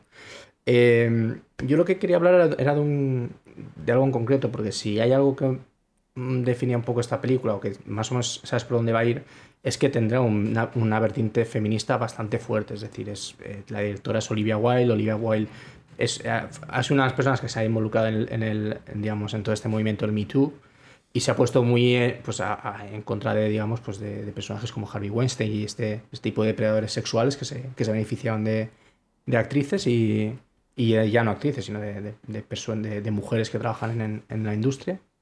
Entonces ya un poco tú ya sabes que el vertiente de la película va a ser de carácter feminista. Que por mi parte, adelante, no tengo ningún problema. Hay una cosa que me, que me llamó la atención y es que no sé si tú sabrás, pero dentro de la sociología y dentro de la, de la lucha feminista eh, hay un término que se llama techo de cristal. ¿Tú esto lo, lo sí, conoces, Luis? El techo de cristal, exacto. Es la barrera que se ponen a las mujeres que la tienen que romper para alcanzar sus metas.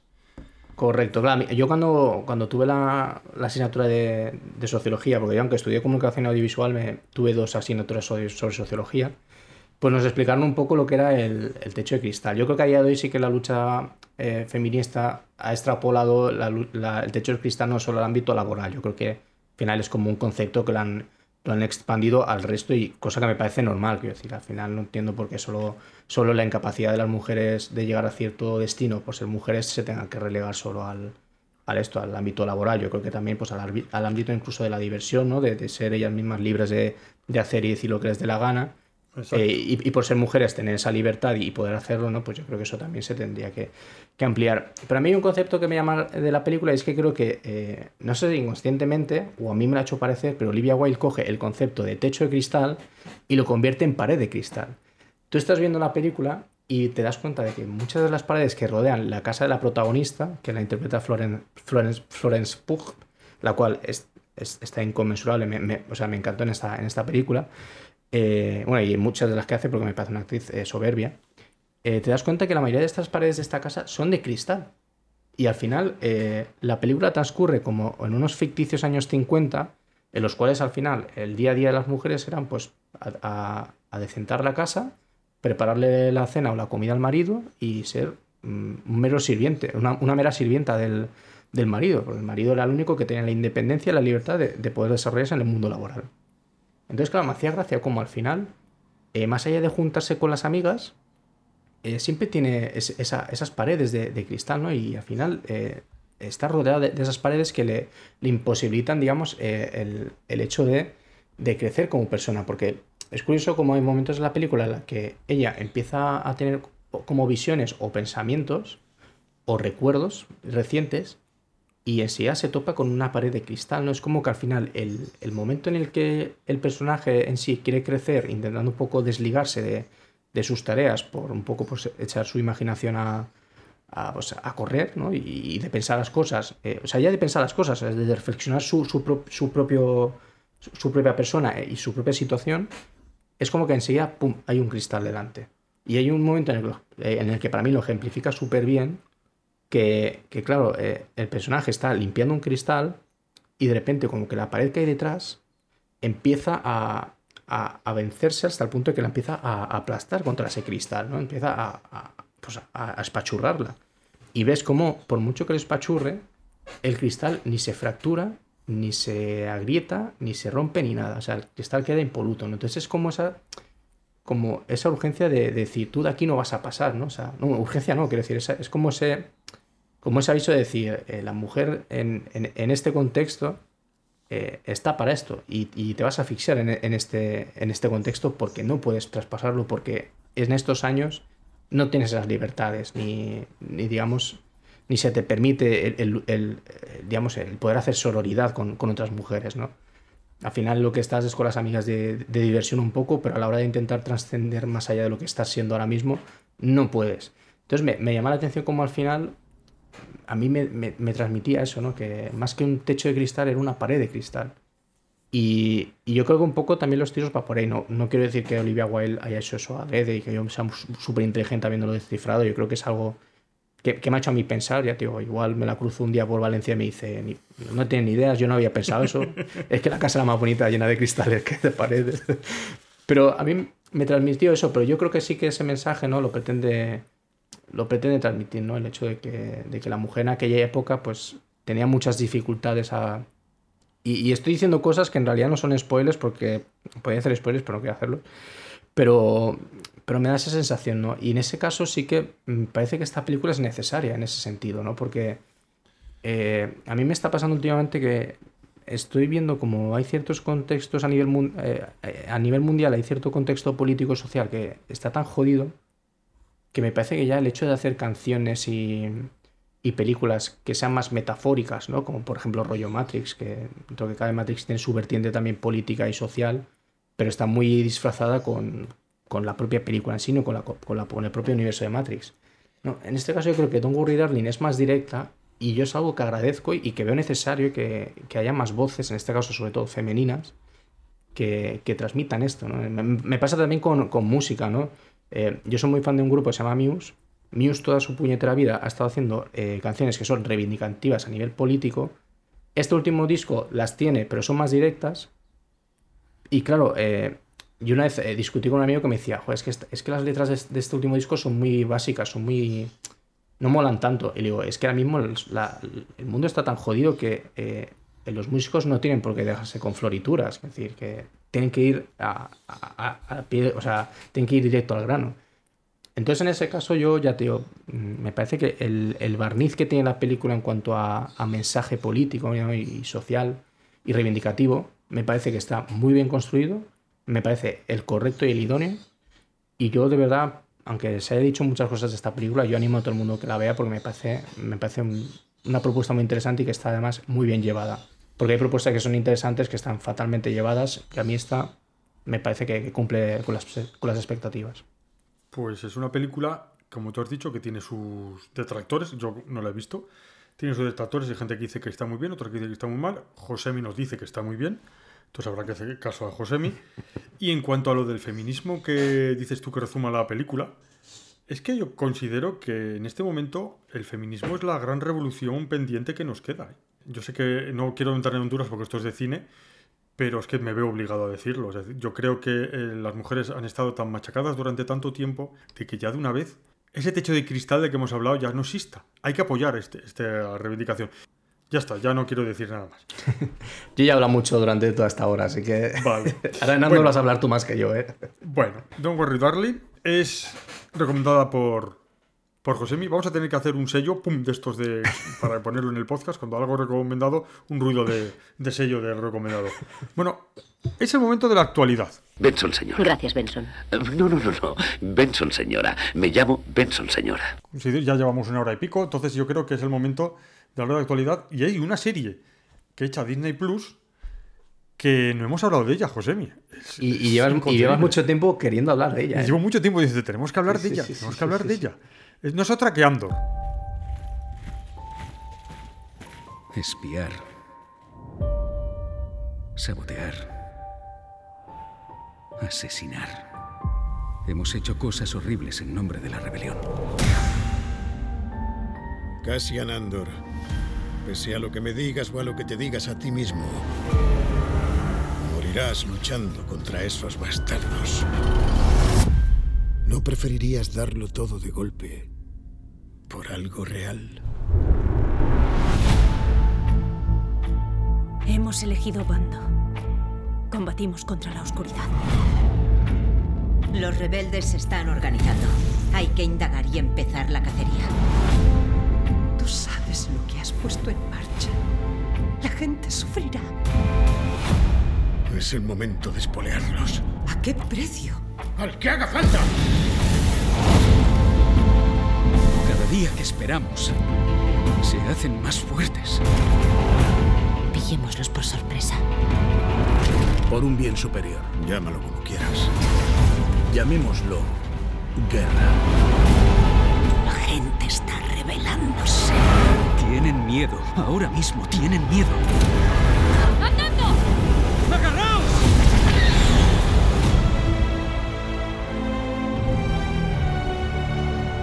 Andor, para el que, el que no sepa eh, de qué trata, es la precuela de Rogue One, ¿verdad?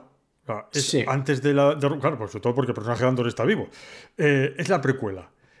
A mí me parece una serie digna de verse. Me parece una serie que está muy bien hecha, pero sobre todo que no importa que sea de la Guerra de las Galaxias. Es lo de menos. Es una película de espías y de guerra. Una serie. Tú la ves, a mí realmente no me importa que sea el imperio, como que si son los nazis, como que si son eh, uno del siglo XVIII. O sea, es espías. Espía pura y dura. La verdad es que es un poco lenta. ¿No, José? ¿A mí no te está pareciendo un poco lenta? Sí, porque yo pensaba que, que, digamos, la. Como que la operación esta en la que al final se mete Andor, como que iba a ser la primera de una o dos. O sea, perdón, de dos o tres. Pero. Y este último capítulo que sobre todo ha sido muchísimo más lento, me he dado cuenta que no, que es como que al final. El, el culmen de esta temporada será este ataque, ¿no? Que es algo que, que, un- que un po- que por un- en un principio me extrañó, pero en otras lo vi comprensible porque, claro, creo que quieren hacer dos o tres temporadas. Sí, que Entonces, cada temporada. Y que la próxima temporada creo que va a ser 10 años después, o un tiempo, no sé si son 10 años exactamente, pero un tiempo después, transcurrido años de Mm. lo que va a ocurrir en la, en la de hoy, en la de este año. Ah, pues mira, eso no lo sabía. Sí, entonces. Y es eh, un poco lenta. La verdad es que eh, eh, los personajes no avanzan mucho y. Pero bueno, todo no tiene que ser Darth Vader con la espada. Está muy bien. O sea, la serie está, es digna de las personas que nos gustan estas películas de espías, estas películas de guerra, estas películas de personas que se enfrentan a la muerte y todas las contradicciones y todos los miedos. A mí me, me gusta. Este último episodio, que es el que has dicho tú que es el más lento, que realmente es el más lento, a mí sí que igual es el que más me ha gustado. Porque es en el que se ve ese miedo a entrar en batalla, ese miedo que todos tienen, cómo lo vencen. A mí eso siem- siempre, me ha gustado y me parece que es, es el episodio, a mí es el más redondo. Pero es lentito, ¿eh? O sea, el, Sí, que la vaya a ver no crea que va a ver eh, La Sí, Guerra de las. Galaxias episodio 1. Pero mm, a mí por lo menos me está gustando. ¿Y te está gustando o...? Sí, esperabas? igual te, te ha decepcionado un poco. Tenías otras expectativas. No, no, no, pa- para nada. A mí, o sea, no tenía ni. O sea, las expectativas que tenía era de que. Cuando vi los trailers dije, ostras, aquí parece que, que va a ser una película. Una película. Una serie bastante cuidada, ¿no? A nivel de, de, de presupuesto y demás. Y, y me llama la. O sea, me llama eso la atención y me doy cuenta de que sí, sí que hay una cosa particular de esta serie en comparación con otras de Star Wars, como por ejemplo el Mandalorian. Mandalorian tiene un sistema de rodaje que se basa en el, en el eh, le llaman de, de volumen, o sea, el volumen, que es nada, es un- una especie de, pantallas eh, en 360, entonces ahí van, digamos, refrescando las imágenes que van, que van haciendo, entonces por eso muchas veces la, pues la segunda temporada Mandalorian se rodó más o menos rápido teniendo en cuenta el, contexto de la pandemia, porque al final son todos entornos controlados, son todos entornos en su mayoría digitales. Y, y a prueba está, fíjate que sobre todo la primera temporada del Mandalorian eh, es muy cine clásico en el sentido de que no hay muchos contrapicados ni muchos picados. O eh, ves muy poquitos techos y muy poquitos y, muy poquitos suelos, sobre todo cuando se trata de, exteriores, ¿no? porque al final eso generaban las imágenes y, y ya está. Y también había muy poquitos movimientos de cámara, era todo muy fijo por eso, porque también era una tecnología que estaban haciendo. En Andor, en un principio, el showrunner dijo que no, que él quería localizaciones eh, reales y benditas sean ellas, porque todos los paisajes que salen eh, eh, respecto a la, a la, a la trama de, de Andor y, y, el resto de, de compinches, eh, o sea, es una belleza impresionante. O sea, yo no sé se, son... se nota, que sí, José mía, que se nota. Yo sigo diciendo que por mucho que la tecnología se está haciendo, no es lo mismo ver las arenas de Arabia en Laures de Arabia que en el Mandalorian, que son todo a base de ordenador, que sí, que está muy bien hecho, pero algo se nota. Se nota, no sé, no sé en qué, pero se nota que no es real, si lo comparas unas con otras. Está muy bien, yo creo que al final abaratará gastos, porque claro, al principio es un gasto enorme, porque eso tiene que costar todo, todo el dinero y más, pero luego ya me imagino que eso se amortizará de alguna forma y lo terminarán amortizando y lo harán más barato. Pero yo echo de menos que vayan a, a Túnez a rodar la Guerra de las Galaxias, por ejemplo. No, al final eh, es caro, pero también de, depende, ¿no? Porque al final, yo por ejemplo, siempre tengo, siempre que tengo algo, muy, muy reciente en la cabeza es, es que, por ejemplo, para rodar El Señor de los Anillos, siempre los traslados del equipo eran en helicóptero. Eso tiene que ser un pastizal. Y, y, viendo Andor lo pienso, digo, ostras, yo estas localizaciones, ¿cómo, cómo demonios llegarán? Y siempre me viene a la cabeza helicópteros y pienso, ostras, pues eso tiene que ser carísimo, ¿no? O sea, yo creo que Andor no es una serie, no es una, serie, no es una serie barata, pero creo que a nivel de crítica y de, y de digamos, de, de, valoración general en el público, creo que les está saliendo bien. Yo creo que a la mayoría de gente les está gustando. A mí hay elementos que, que me gustan, por ejemplo, un elemento que me gusta es que el tema de, de Coruscant, siempre que lo ves en la película, siempre es lo, lo mismo, ¿no? Siempre es o el templo Jedi o, o digamos, o, o, el, o, la especie esta de congreso.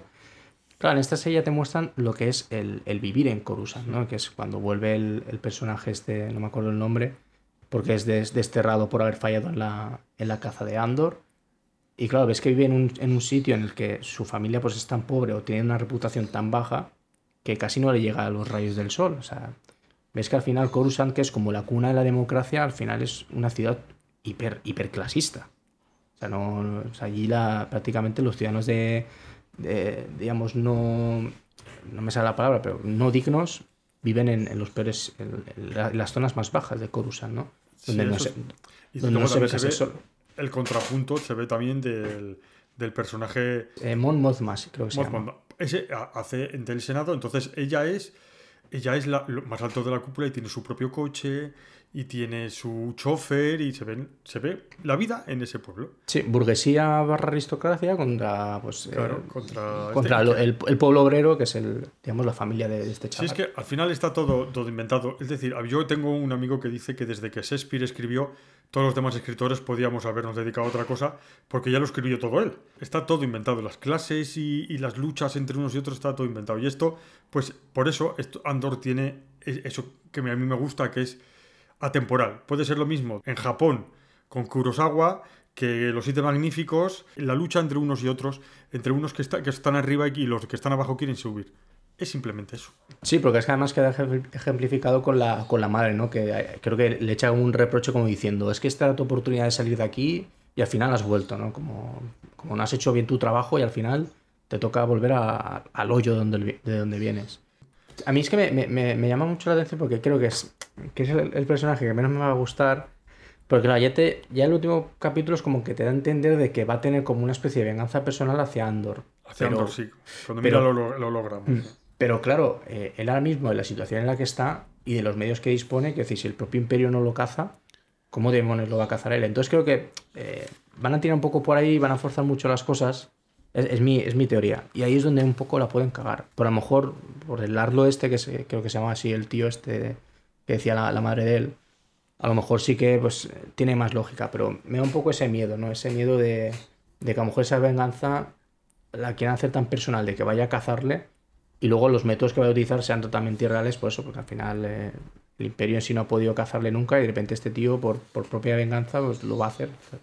Ya te digo, son, son ideas que me vienen a la cabeza, pero que habrá que ver cómo se desarrolla. Es que, José, hemos visto tantas películas que ya nos esperamos lo peor de entonces ya nos estamos pensando a ver si la van a terminar fastidiando después de lo que están viendo con el final. Porque, que no se nos olvide, lo más difícil de una película, de una serie, es el final. Eh, sí. La trama puede estar genial, puede estar pero como lo fastidies en el final. Bueno. Eh, a, a, mí hay algo que me. Que, sí, no, te, te decir, hay algo que me llama la atención de, de, de, la, de Andor. Eh, y es, eh, sobre todo cuando transcurren las escenas en, en, el- en la tienda esta que tiene el, el personaje de... ah, no me sé el nombre, sé que el Stellan Skarsgård. Sí. eh, que me recuerda mucho, o sea, siempre que, que, apare- que esas escenas me recuerda mucho a... Me da unas vibras como de la, la Rusia stalinista, ¿no? De, de, de que hay oídos y ojos por todas partes y hay que andarse con todo cuidado, ¿no? Un poco como, como eso, como en, en la Rusia stalinista cuando había que tener cuidado con lo que decías de- del régimen o de Stalin, porque a la mínima te traicionaban y te llevaban y te metían en, en algún en el- o en el gulag. o- Entonces me, me, me mola ese rollete que tiene, ¿no? Así como... Sí, que tienen que, tienen que entretener al chofer para poder hablar Sí, con, sí, sí, sí. con la senadora. Sí, me, me- me gusta eso por, por- por eso, tío. Me, me- me recuerda mucho Es que es una película, es una serie, siempre estoy con película, es una serie de espías.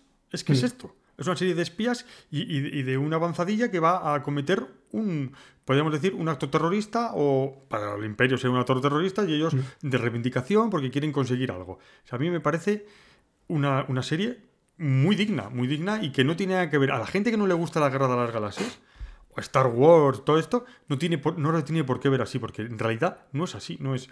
Apenas sale el imperio. Es que Sí. no, no, unas pocas naves que se oyen y tal, no, nada te recuerda a la Guerra de las Galaxias.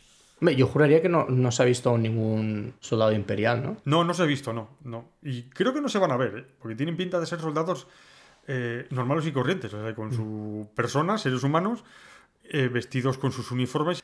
Que por Sí, cierto, con la- con la armadura. Lo mejor de, todo el- de toda la Guerra de las Galaxias son ellos. Pero bueno. No, yo, me, yo me quedo con la, arma- la armadura de los clones, eh, me gusta más. Los clones, nada, nada, y, y Darth Vader. Nos quedamos con Darth Vader, que creo que tendrá que salir en. Tendrá que salir, ¿no? En este. Yo creo que va a salir, terminará saliendo Darth Vader en, en, en Andor. Eh, es el malo por excelencia y es lo que nos atrae a todos. Tendrá que salir.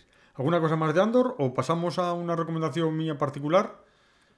Yo ya creo que. Hemos terminado lo- lo- sí, desear que tenga un buen- un- una buena conclusión, como bien mencionado. final y- y ya, ya hablaremos de ella. Ya hablaremos a ver si nos ha decepcionado el final. Oye, o el final.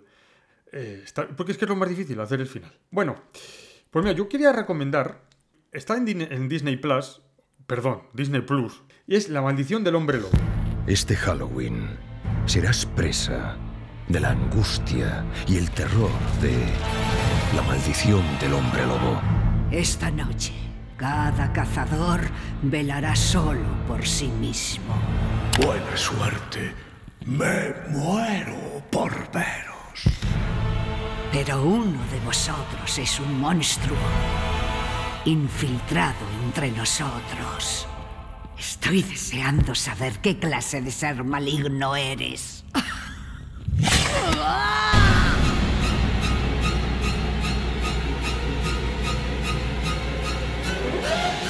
Esto te va a gustar, querido. Por favor, no lo hagáis. ¡La muerte viene a tu encuentro!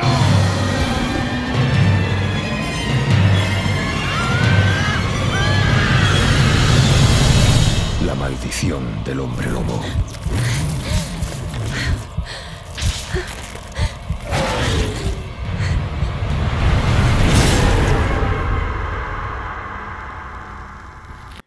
Es una serie. No es una serie, es un episodio de 55 minutos que está pensada por esto de Halloween. Y dicen que igual la pueden meter en el universo Marvel, porque es de Marvel. A mí me ha recordado a las películas antiguas de la Hammer, eh, las de Drácula, con Christopher Lee. Me ha parecido una- un episodio muy, muy interesante, muy, muy divertido, muy bien hecho e interesante. O sea, me ha gustado muchísimo. Yo iba sin ninguna expectativa. Yo lo he visto porque alguien en Twitter pu- puso eso, exactamente. Dice, vi que era de Marvel, no lo iba a ver y me ha gustado mucho. Yo, si llego a saber que es de Marvel, lo hubiese visto también, ¿eh? Eh, y me ha gustado mucho. Yo lo recomiendo a todo el mundo que la vea, ¿eh? José, mira, tienes que ver. Ya te lo dije Sí, la- te lo mandé el otro día. Está muy bien. Está muy bien. Tengo- Me ha gustado muchísimo. Es muy, muy antiguo. Es muy antiguo. Nada de efectos especiales raros, ni... Es una película que podían haberlo hecho hace 50 años. Tengo que verla, tengo que verla esa y, la de Blonde, cuando no la he visto. El, el protagonista es, es, eh, el Gael García Bernal, ¿verdad? Exacto, sí. Es que es un actor que, que- que me- gusta ba- bastante. Mira, te- pues mira, ya que te has hecho una recomendación, pues yo aprovecho el actor, que es Gael García Bernal. Y te recomiendo, creo que estará en Amazon, porque creo que además una- fue una de las primeras series de Amazon. Que se llama Mozart in the Jungle. Buah, eso es una verdadera obra de arte. José, es una verdadera obra de arte. Eso es de las mejores series que puede uno ver. Pasa que quedó ahí inconclusa y tal, pero es, es maravillosa. Más a los que nos gusta la música clásica, es una verdadera maravilla de, de serie. Sí, el Además, final, el- el- el- la última temporada es como que le intentan hacer, para mi gusto, demasiado abstracta lo que venía siendo. Sí, es un poco y, creo que creo que se perdió, Sí. pero, pero mí Es me el final, no saben rematar las series, no saben rematar, es muy difícil rematar algo, es muy, muy, muy complicado. Pero esa de Mozart in the Jungle es una verdadera maravilla. Eh, Gael García Bernal. Gabriel García Bernal tiene un personaje loquísimo. Sí. Loquísimo. No, no, Y la, sí. y la prota también. lo- La lástima es que la prota después de eso hizo algunas películas, pero que- creo que se ha retirado un poco del tema de la actuación, o no sé si estará haciendo teatro o qué, pero no, no, Teatro, no mucho. Claro, que se muchos se nos pierden de, de la, de la tele y del cine y puede que estén haciendo teatro en Mm. Nueva York o lo que sea, pero sí, es una serie, es una serie muy, muy, muy buena, muy buena. Yo me disfruté muchísimo con esa serie. Bueno, Josemi, eh, ¿alguna cosa más? Llevamos una hora y veinte minutos. ¿Algo Nada, más? yo, yo creo que ya lo, lo que toda la carne que habíamos hecho al asador ya, ya la hemos comentado. Y, y nada, estoy a la espera de saber. En sé qué película. Ya sabes qué película es. Una película antigua, eh, de cine clásico, la que vamos a hablar la próxima vez.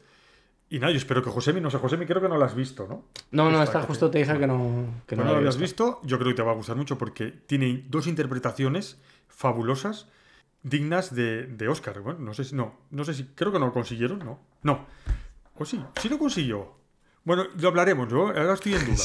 Eh, me parece que es una película que os va a gustar mucho y que yo lo único que quiero es que las veáis, que cuando las hablemos de ellas, luego la- las veáis. Pues bueno, Josemi, mm, hemos hablado de Black Runner, hemos hablado de nuestra película Darling y también de Andor y ya está. Yo creo que ya hemos hablado suficiente por esta vez. Ya solo queda agradecer a la gente que nos, que nos escucha y que sobre todo nos da el feedback, lo cual lo agradecemos un montón. Y por mi parte, ya pues para despedirme, pues con ganas de, de si puede ser la semana que viene emplazarnos de nuevo aquí para hablar de, de la película que propones y de otros temas que nos ocurran. Y, y nada, como siempre, Luis, un placer hablar, con- hablar contigo y escucharte. Escucharme. Bueno, hoy, hoy, hoy no es hoy te hemos escuchado mucho a ti, Sí. porque es el que sabe. No, no, es el que sabe. Haremos más listas, que nos han pedido que hagamos más listas. Reconocer, ahora voy a decir una, reconocer que ha sido muy difícil por mi parte hacerlo de la lista de, la sem- de esta semana. Ha sido muy, muy, muy, muy difícil lo que, hemos, lo que he hecho. Es más, yo creo, Josemi, que podríamos hacer una lista de las que nos hemos dejado fuera. Sí, y, y- y entre ellas se traería Blade Runner. ¿eh? No, yo, yo, yo es que me he dejado, me he dejado una que yo no sé cómo me la pude dejar y otra tampoco, o sea, pero bueno, es que no, no me he dejado pues porque el cine es así. El otro día miré, hay en el mundo 200, censadas hasta el año 2020 más o menos, 242 millones de películas. Más luego las series, que hay muchas más, porque hay más episodios. O sea, imagínate tú, para hacer una lista de 10 de las poquitas que hemos visto en comparación con las que hay. O sea, es que es un universo, es un océano tan grande que no lo podemos abarcar ni, ni mucho menos. Bueno, no nos enrollamos más. Josemi, muchas gracias. Un placer. Eh, nos vemos en la próxima sesión podcastera. Disfruta de tu semana. Gracias, Luis. Igualmente. Adiós a todos. Ver mucho cine, ¿vale? Adiós. Chao. Raindrops are falling on my head. And just like the guy whose feet are too big for his bed, nothing seems to fit. Those raindrops are falling on my head and they keep falling. So I just did me some talking to the sun. And I said I didn't like the way he got things done. He's sleeping on the job. And those raindrops are falling on my head and they keep falling. But there's one thing I know. The blues they send to greet me won't defeat me. It won't be long till happiness steps up to greet me. Raindrops keep falling on my head. But that doesn't mean my eyes will soon be turning red. The cry is not for me, cause I'm never gonna stop the rain by complaining, because I'm free. Nothing's worrying me.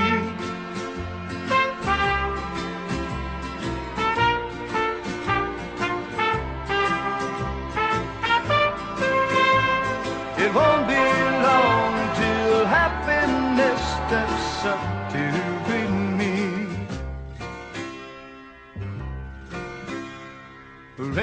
Raindrops keep falling on my head, but that doesn't mean my eyes will soon be turning red.